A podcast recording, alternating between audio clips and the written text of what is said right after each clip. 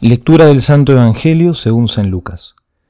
Jesús salió y vio a un publicano llamado Leví, que estaba sentado junto a la mesa de recaudación de impuestos, y le dijo, Sígueme. Él, dejándolo todo, se levantó y lo siguió. Leví ofreció a Jesús un gran banquete en su casa. Había numerosos publicanos y otras personas que estaban a la mesa con ellos.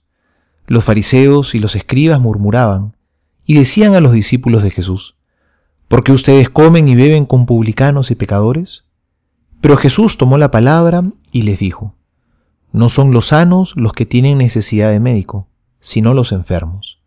Yo no he venido a llamar a los justos, sino a los pecadores para que se conviertan. Palabra del Señor, gloria a ti, Señor Jesús.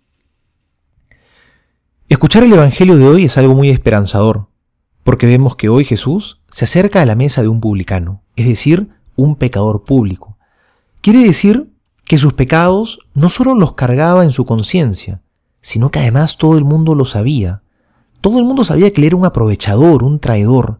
Nada bueno se podría esperar de una persona así. Por lo tanto, era una persona despreciada.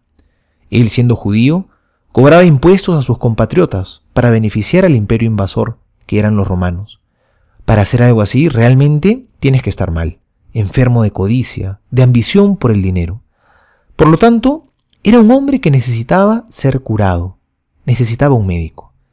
Quizá era muy consciente de su mal, pero no hacía nada por cambiarlo, enterrado en su mesa de impuestos.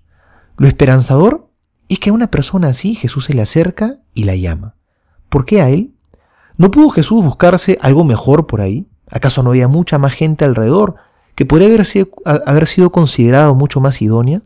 ¿Por qué Jesús se fijó en el traidor, en el, en el codicioso, en el sinvergüenza, en el pecador? Se fijó en él porque en el fondo tú y yo también somos pecadores. Y porque Jesús cuando se acerca ve en nosotros algo más que nuestro pecado y nuestras miserias. Jesús nos ve siempre con misericordia y con compasión. Nos cuesta creerle, pero es así.